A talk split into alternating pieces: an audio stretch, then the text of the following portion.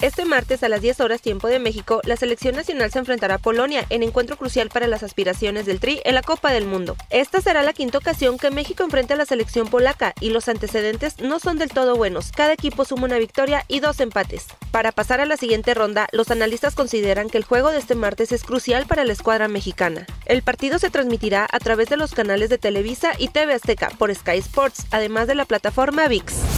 Gerardo Martino se colocó como el sexto director técnico mejor pagado en la Copa del Mundo Qatar 2022. El estratega argentino percibe un sueldo anual de 2.9 millones de euros, según un conteo e información del sitio especializado Finance Football. El Tata gana un salario superior al de sus homólogos de Argentina, España y Bélgica, por citar algunos. Está usted bien informado. Sucesos Coahuila.